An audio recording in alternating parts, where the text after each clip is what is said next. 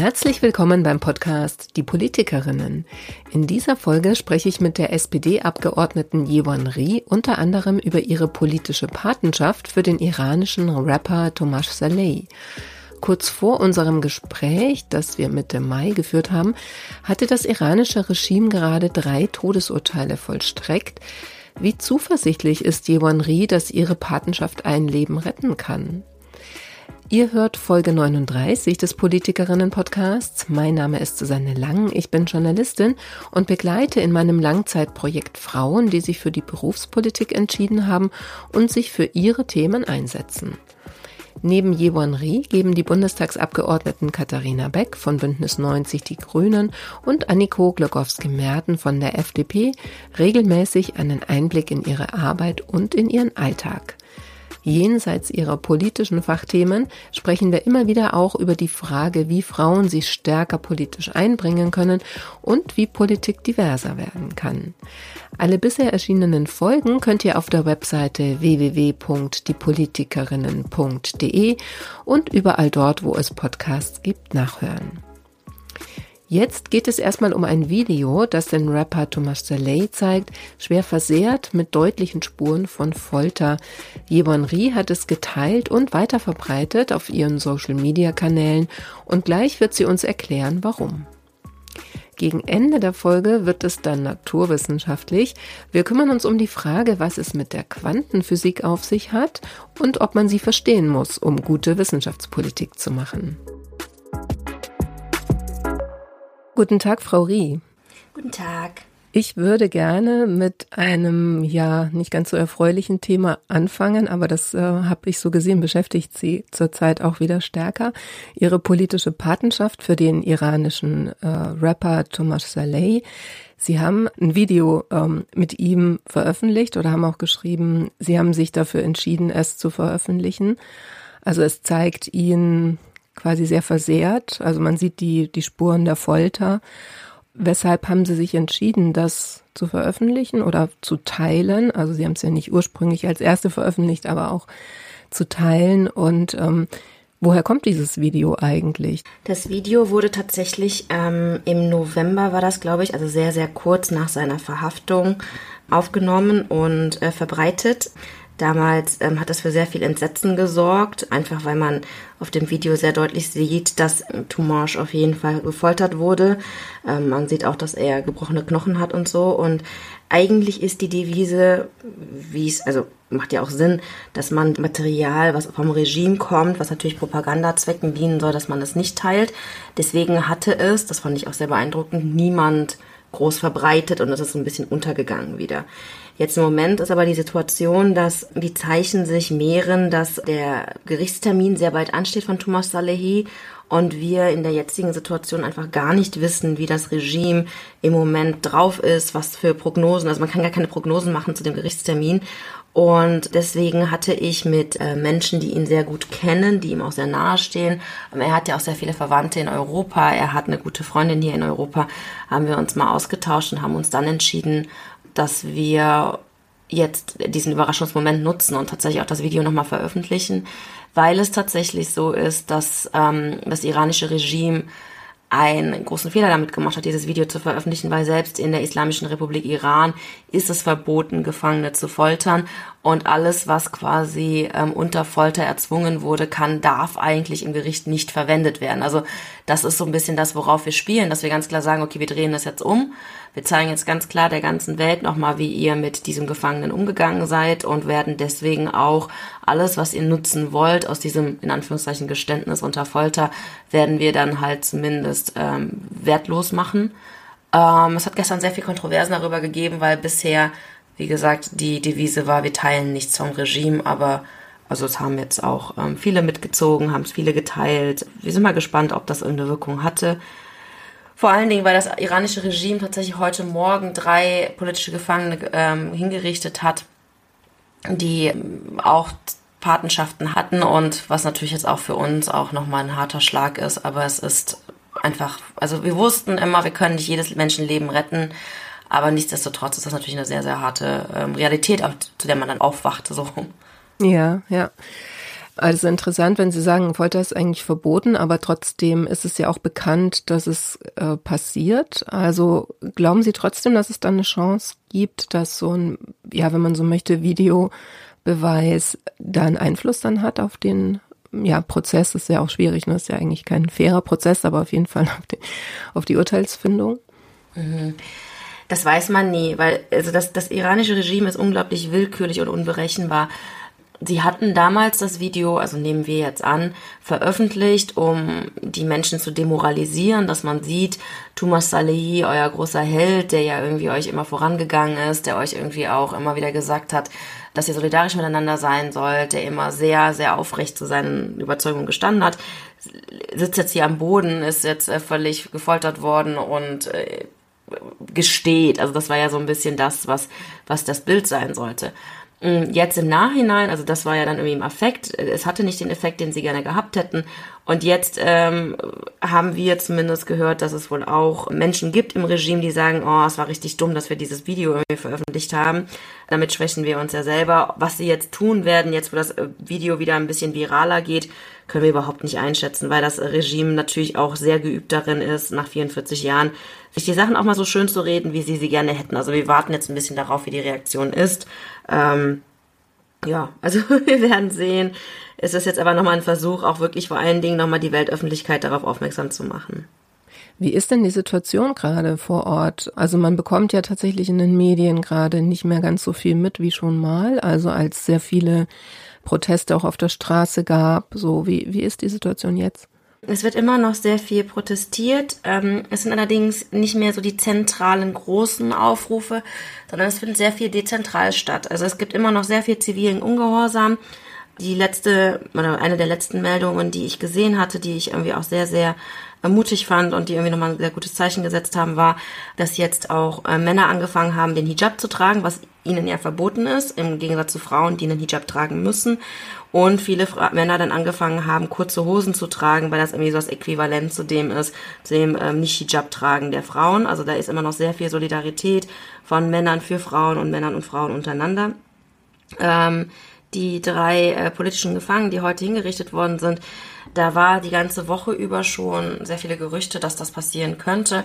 Und Anfang der Woche sind tatsächlich unglaublich viele Menschen zu dem Gefängnis, wo man wusste, dass sie äh, festgehalten werden, hingefahren, hingelaufen und haben dann vor den Gefängnismauern protestiert. Also es gibt immer noch unglaublich viele Proteste. Es gibt immer noch ähm, zivilen Ungehorsam. Es wird immer noch äh, Widerstand geleistet.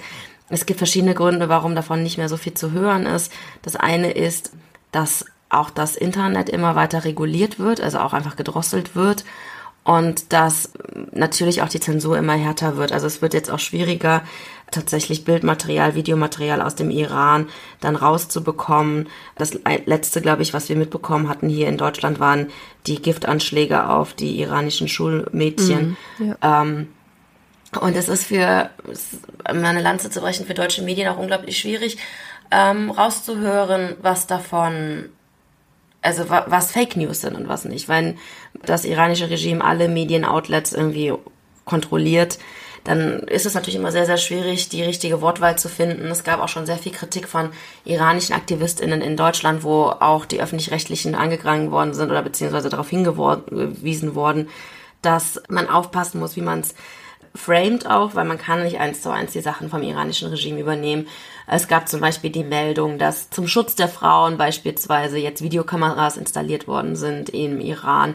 Der Schutz der Frauen war natürlich vorgeschoben. Es ging vor allen Dingen um die Kontrolle darüber, welche Frauen den Hijab oder das Kopftuch nicht tragen. Und da sollte man irgendwie einfach aufpassen, dieses Framing vielleicht nicht eins zu eins zu übernehmen. Mhm. Ähm, wie informieren Sie sich denn dann? Sind Sie im Austausch über die Organisation, die auch die Patenschaften vermittelt? Wir haben, also das ist tatsächlich eine Sache, die man sich in wochenlanger, monatelanger Arbeit irgendwie erarbeitet hat, dass man mal schaut, was sind so ähm, JournalistInnen, die im Iran berichten, aber über den Iran berichten, die unglaublich gut vernetzt sind, die die Quellen auch haben, die im Iran irgendwie auch Menschen haben, die ihnen vertrauen. Ähm, viel über Twitter, also dass wir, dass ich den, den Leuten auf Twitter folge und dann also wirklich, also Media-Outlets, wo, wo ich genau weiß, okay, die, die wissen, was sie tun. Das sind manchmal aber auch wirklich Einzelpersonen. Das ist aber natürlich unglaublich schwierig und zum Teil auch echt mühsam. Vor allen Dingen, weil viele Quellen auch auf Farsi sind und ich meine immer mir die äh, Arbeit machen muss, tatsächlich äh, jemanden zu fragen und zu bitten, mir das doch bitte nochmal zu erklären und so. Und das ist natürlich dann äh, Aufwand, den man sich nicht immer machen kann, je nachdem, wie eilig irgendwas ist oder dringend, dringlich was ist. Und ähm, das sind tatsächlich einer der größten Hürden, die wir, glaube ich, im Umgang mit dem Iran und dem iranischen Regime haben. Äh, das klingt ja so, als würde das sehr viel Zeit in Anspruch nehmen, auch Ihrer ähm, jetzt politischen Arbeit. Ne? Was würden Sie sagen? Wie viel, welchen Schwerpunkt haben Sie da gerade drauf? Also ist das tatsächlich eine der Prioritäten gerade? Es hat eine Priorität, also gerade meine Patenschaft für Tumor Salehi hat eine Priorität, weil es einfach wirklich meine Patenschaft ist für eine Person und ich mich da auch sehr verantwortlich fühle. Ähm, da habe ich auch einen Mitarbeiter, der wirklich nichts anderes macht als dieses ganze Thema Iran und politische Patenschaften. Ähm, ich habe ja auch noch eine politische Patenschaft in Belarus, die fällt da auch, auch mit rein. Aber das, das normale Alltagsgeschäft geht ja auch weiter. Ich habe weiterhin BerichterstatterInnen-Gespräche zu meinem eigentlichen äh, Thema. Also Dati läuft gerade total an. Ähm, und natürlich auch im Wahlkreis passiert jetzt gerade relativ viel. Das heißt, es, es ist irgendwie noch oben drauf dazugekommen. Manchmal ist es wirklich ein ein riesengroßer Spagat. Also dieses Video jetzt zu machen und neben all den anderen Dingen, das hat uns jetzt als Team jetzt auch nochmal Ressourcen gekostet, aber ja, also es ist einfach eine Verantwortung, die ich eingegangen bin, die ich auch bewusst eingegangen bin und wenn es irgendwas bringt, dann machen wir das natürlich auch ganz gerne. Aber wir haben absolut großes Verständnis für all diejenigen, die ähm, ohne so ein Mandat, ohne ein Team im Hintergrund so unglaublich viel Arbeit und so viel Zeit in diese Sache reinstecken. Also das ist, äh, also es ist wirklich äh, unglaublich beeindruckend. Mhm. Dann bleiben wir doch mal kurz im Wahlkreis, da sind Sie ja gerade auch, während wir sprechen, weil Sie meinten, da steht wahnsinnig viel an. Was denn? Ähm, es ist ja, also der Wahlkreis ist ja immer etwas, was mit immer dabei ist, dass man äh, mit Verbänden spricht, dass man irgendwie Betriebe besucht. Im Moment, ähm, heute habe ich zum Beispiel, obwohl es ja ein Brückentag ist in NRW, einen ähm, Antrittsbesuch bei tatsächlich einen der größten Clubs und Kinobesitzer. Also da gibt's jetzt jemanden, der hat die Geschäftsführung gewechselt und weil einfach äh, gerade in diesem Kinobereich auch sehr viel politische Bildung bisher passiert ist, haben wir gesagt, wir setzen uns mal zusammen und tauschen uns mal aus, was so das nächste Programm ist, ähm, hier im Apollo-Kino in Aachen. Dann nachmittags habe ich ein Gespräch mit einem Logistikunternehmen hier in, in Aachen, weil wir ähm, tatsächlich eine Sperrung des Autobahn, also eines der größeren Autobahnanschlüsse hier in Aachen ansteht und es da sehr viel Beschwerden gibt, die ich auch absolut nachvollziehen kann, darüber, wie man es vielleicht hätte besser machen können, wie man die Umleitung hätte besser machen können. Und solche Sachen stehen einfach wirklich Tag für Tag, Woche für Woche an. Und da bin ich natürlich auch meistens limitiert, weil wenn ich in Berlin bin, kann ich es nicht machen. Deswegen sind halt die Wahlkreiswochen auch sehr eng und sehr begehrt. Und dann opfert man dann halt auch mal einen Brückentag, um dann die Themen da trotzdem anzugehen. Ja.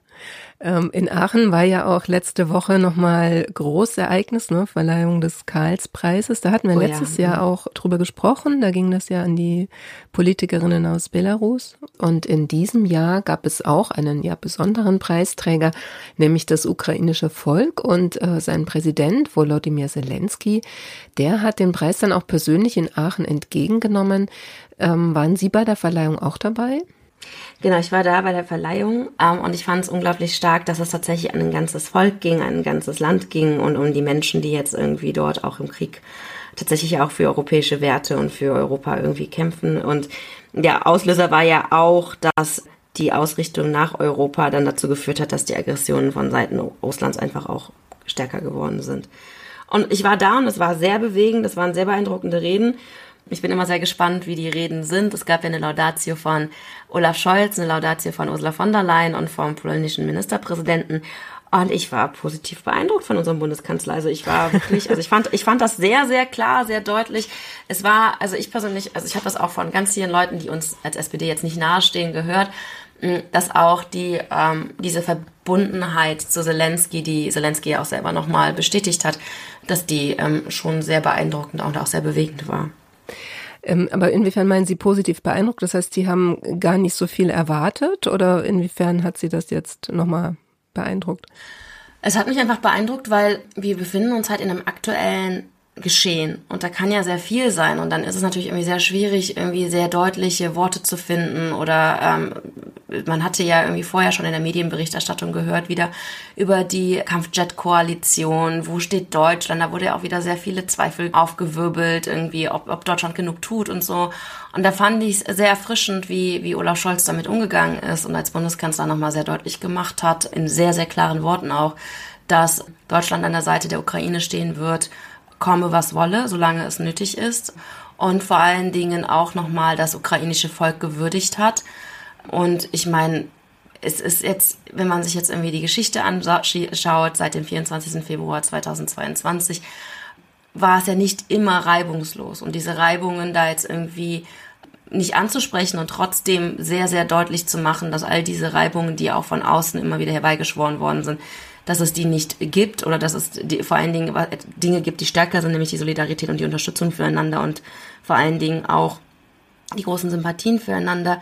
Das fand ich an diesem Ort, wo dann ja zum ersten Mal, oder zumindest für mich zum ersten Mal, beide an einem Ort waren, fand ich, fand ich sehr stark. Also es hat auch viele Leute vorm Fernseher irgendwie unglaublich bewegt, ähm, das zu sehen. Und es waren so kleine Gesten wie, dass die beiden sich auch geduzt haben und dass beide irgendwie unglaublich auch bewegt wirkten, auch sehr, sehr gerührt wirkten aufgrund der Kulisse. Haben Sie ihn dann auch persönlich getroffen, gesehen?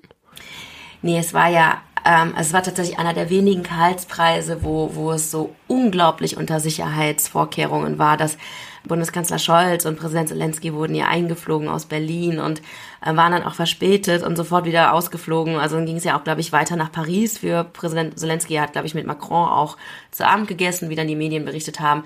Es war ein sehr, sehr kurzes Gastspiel. Ich glaube, es gab sehr wenig, also wirklich vielleicht zwei Handvoll von Menschen, die irgendwie ihm überhaupt nahe gekommen sind. Ähm, aber er wirkte, ich fand ihn unglaublich ähm, beeindruckend. Also er war er wirkte für, für die Verhältnisse, unter denen er, glaube ich, seit über einem Jahr lebt, sehr locker, sehr humorvoll. Ähm, ich fand, es hat mich auch sehr überrascht, dass er auf Englisch gesprochen hat am Anfang, dann ins Ukrainische gewechselt ist. Ähm, es war also für mich positiv überraschend, der gesamte Auftritt und der gesamte Karlspreis. Vor allen Dingen, wenn man überlegt, unter was für Anspannung einfach alle Beteiligten auch stehen. Wie war das? Hatten die starken Sicherheitsvorkehrungen denn dann auch Auswirkungen auf das restliche Fest, also auf das Rahmenprogramm? Ähm, der Karlspreis ist eigentlich so ein bisschen so ein Volksfest tatsächlich. Also diesmal ist von diesem Volksfestcharakter so ein bisschen was weg gewesen, weil einfach diese Sicherheitsvorkehrungen so ein Bad in der Menge nicht möglich gemacht haben.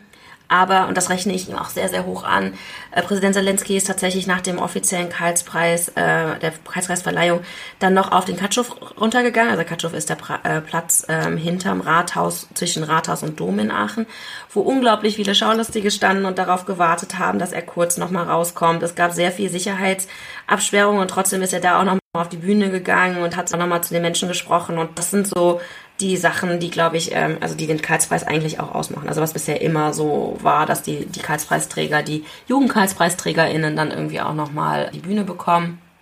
Und die Karlspreisträgerinnen des letzten Jahres hatten dieses Jahr auch wieder am Rahmenprogramm teilgenommen. Und also ich finde es ich find's super, weil man merkt schon, dass die Leute in Aachen das dann halt auch gerne annehmen und wahrnehmen und so. Sie haben ja noch ähm, äh, also ein bisschen Sprung, aber auch ja eine Art Projekt im, im Bundestag mal über die Quantenphysik gesprochen, ähm, die Sie, wie Sie gesagt haben, nicht äh, so verstanden haben in der in der Schulzeit. Ich glaube, das geht vielen so. Was hat es damit auf sich? Also das haben Sie dann als ähm, quasi in Ihrem Fachbereich Wissenschaft, nehme ich an, äh, ging es darum? Genau, also es geht darum, dass die Bundesregierung jetzt eine, eine Strategie vorgelegt hat, Quantentechnologie, ähm, wie damit umgegangen werden soll, was, was so die ähm, strategische Ausrichtung ist oder was die Schwerpunkte sein werden der Bundesregierung. Und darauf wurde dann quasi eine, eine Debatte geführt, also auf, auf, auf dieser Grundlage zu diesem Handlungskonzept Quantentechnologien der Bundesregierung. Und ich fand es sehr gut, weil da wurde halt auch nochmal sehr deutlich gemacht, dass das einer der Zukunftsfelder sein wird, ähm, in die wir jetzt nicht nur in, im Bereich Forschung, aber auch in der Wirtschaft, aber auch in der Gesellschaft darauf angewiesen sind, weil Quantentechnologie natürlich nochmal aufgrund der eigenen physikalischen Gesetze Dinge ermöglicht, die, die eben außerhalb der Quantentechnologie gar nicht möglich sein könnten. Also es geht um zum Beispiel um ähm, wenn wir über Supercomputing sprechen, wie es in Jülich zum Beispiel der Fall ist, ähm, wo, wo einfach in, in absoluter Schnelligkeit unglaublich viele Daten irgendwie auch berechnet und zusammengesetzt und, und, und Zusammenhänge irgendwie fest, äh, dargestellt werden, ähm, ist Quantencomputing dann nochmal ein ganzer Schritt weiter oder so. Das heißt, also wahrscheinlich mehr als nur ein Schritt, wahrscheinlich ist das wirklich riesig. Und ähm, das war dann tatsächlich der Anlass für die Rede und die Debatte. Und ähm, es ist tatsächlich sehr spannend zu sehen, wo ähm, Quantentechnologie einfach auch nochmal Unterschied machen könnte, also in, den Mediz in der Medizin, in der Gesundheitsversorgung, ähm, in der Verschlüsselung von Daten, aber auch zum Beispiel in der Frage, wie man mit Verkehrsdaten umgeht, wie man äh, Verkehr auch beschleunigen kann durch verschiedene Sensorik und, und äh, Quantentechnologie. Und das war schon ganz spannend zu sehen. Ich kann immer noch nicht behaupten, dass ich verstanden habe, wie es funktioniert. Das, das, das überlasse ich dann den WissenschaftlerInnen. Aber die Tatsache, dass die Bundesregierung gesagt hat, wir wollen, dass Deutschland Spitze ist im Bereich der Quantentechnologie, äh, sehe ich tatsächlich für, für, für absolut richtig an und dass wir da auch, dass das auch einer der Felder sein wird, wo auch viele Zukunftsinvestitionen stattfinden. Hm. Ist es dann nicht schwierig, so Entscheidungen auch zu treffen, also jetzt auf politischer Ebene, wenn man das Gefühl hat, so richtig versteht man es nicht? Also worüber man da ja letzten Endes dann eigentlich entscheidet? Ähm, naja, es ist ja ein Unterschied. Also es ist ja ein Unterschied, ob man versteht, wie es funktioniert und was die nächsten ähm, Forschungsschritte sein könnten oder was der nächste Durchbruch sein könnte. Oder ob man versteht, dass es einfach bahnbrechende Innovationen sein werden. Also alles das, was in diesem Feld jetzt passiert, dass es wirklich uns helfen könnte, in verschiedenen gesellschaftlichen Bereichen ähm, nochmal einen ganzen Schritt oder mehrere Schritte voranzukommen. Und Zweiteres traue ich mir durchaus zu und ersteres, dafür haben wir ja auch die ähm, ExpertInnen. Also wenn jetzt jeder, äh, also alle PolitikerInnen dann auch gleichzeitig QuantenphysikerInnen sein müssten, dann glaube ich, würden wir sehr wenig PolitikerInnen finden. Also deswegen ähm, ich finde es immer ganz spannend, wenn, wenn wir Sachen gezeigt bekommen. Ich in Aachen habe ja das absolute Privileg, dass ich sehr viele äh, WissenschaftlerInnen habe, die, die mir alles Mögliche erklären und zeigen und dann irgendwie auch nochmal zeigen können, wo der Anwendungsansatz äh, ist. Aber wirklich am Ende dann nochmal zu äh, referieren zu können, was die physikalischen Gesetzmäßigkeiten sind, die darunter liegen, irgendwie ich hoffe, das erwarten auch die meine WählerInnen nicht, dass ich dann am Ende der Legislaturperiode Quantentechnologie runterbrechen kann. Also da müsste ich sie, da müsste ich sie enttäuschen. das war jetzt auch keine Kritik, sondern ich habe äh, mir gerade vorgestellt, ich stelle mir das tatsächlich selber auch ein bisschen, ein bisschen schwierig vor. Es ist ja viel Verantwortung. Also man hat ja ähm, auch zum Beispiel bei KI, das ist natürlich ein anderes Thema, aber hat man ja auch die große Debatte, ähm, es sind sich irgendwie alle einig, dass das eigentlich eben ein Fortschrittspotenzial hat, also in vielen Bereichen Dinge verbessern kann. Und gleichzeitig gehen natürlich gewisse Gefahren damit einher oder man diskutiert eben Regulierung, weil man eben auch sieht, okay, so könnte auch Probleme geben. Also deshalb so daher die Frage stelle ich mir das teilweise auch schwierig vor, die Verantwortung dann auch zu tragen, wenn man sich eben zum Beispiel politisch entscheidet, bestimmte Technologien zu fördern oder darauf zu setzen. Auf jeden Fall. Also das ist ja einer der Gründe, warum wir zu vielen Zukunftstechnologien auch nochmal ExpertInnen-Anhörungen haben im Ausschuss, also wo dann auch nochmal darüber ausgetauscht wird. Ein großes Thema ist natürlich bei uns auch im Ausschuss zum Beispiel ChatGPT, wo die Frage ist, okay, wie gehen wir damit um? Was gibt's jetzt? Also es ist ja auch ein KI-Thema.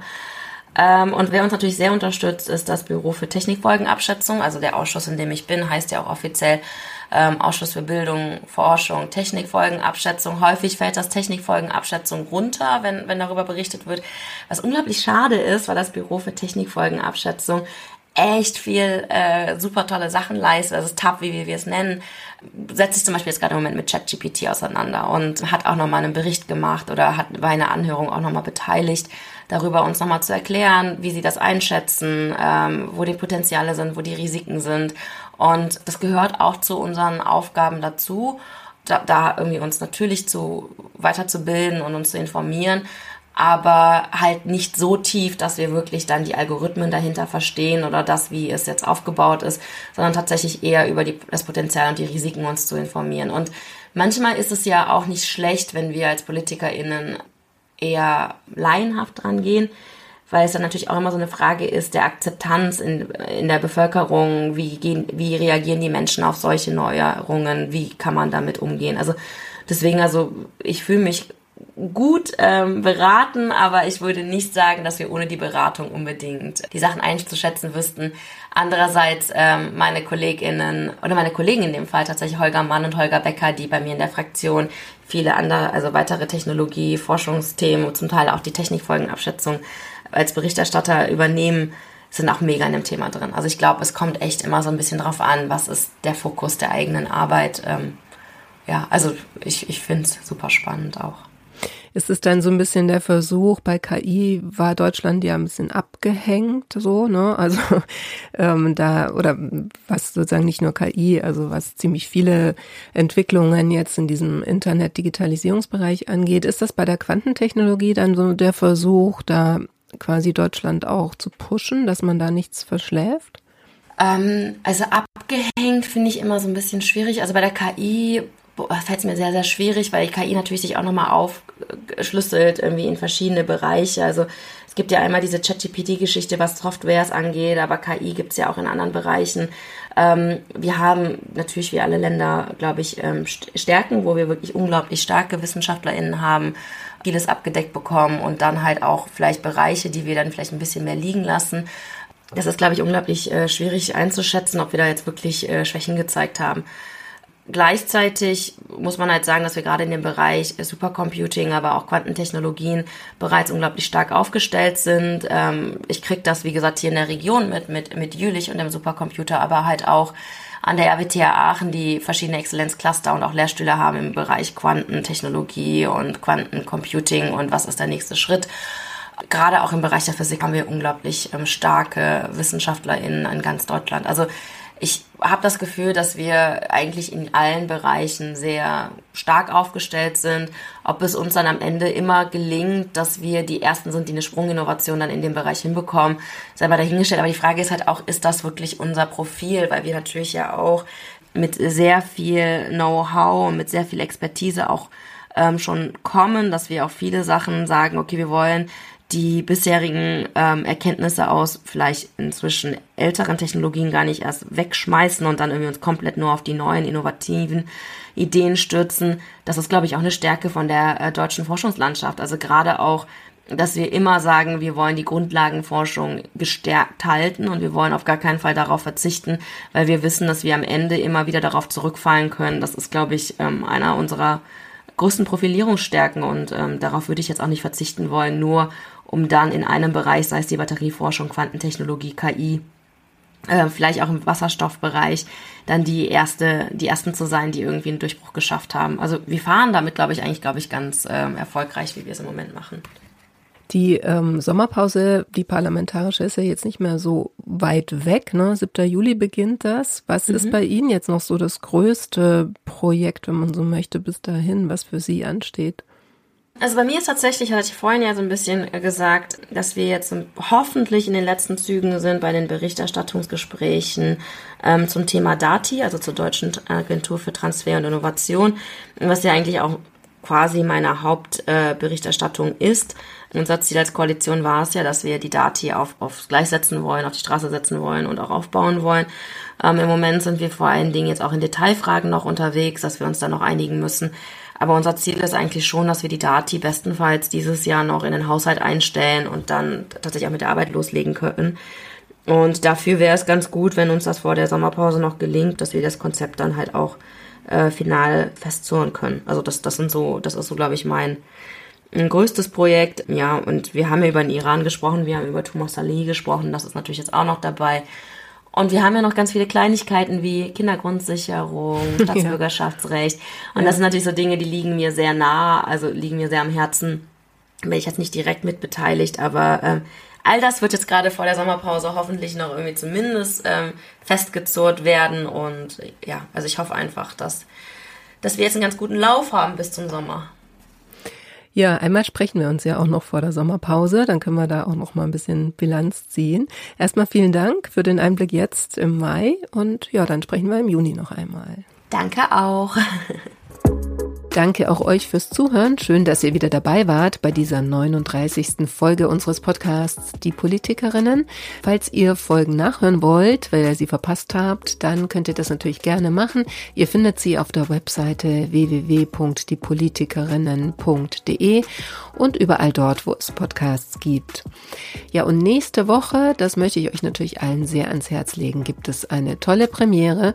Die Politikerinnen wird es in einem Live-Podcast auf der Republika zu hören geben. Und zwar am Mittwoch, den 7.6. um 10.30 Uhr in der Oberhafenkantine. Falls jemand von euch auf die Republika geht, freuen wir uns natürlich sehr, wenn ihr uns live zuhört. Vor Ort anwesend sein wird Anniko Glukowski-Merten von der FDP. Jevon Reh und Katharina Beck konnten leider nicht persönlich vor Ort sein, aber sie haben uns Videobotschaften geschickt, also zwei Fragen äh, schon beantwortet. Ja, und unser Thema da ist auch ein besonderes. Wir werden werden über Geld sprechen. Und zwar einmal, welche Rolle Geld in der Politik spielt, wie man gute, gerechtere Politik für alle durchsetzen kann und zum anderen, welche Rolle Geld auch bei politischen Karrieren spielt. Ich freue mich auf euch. Bis dahin, macht's gut.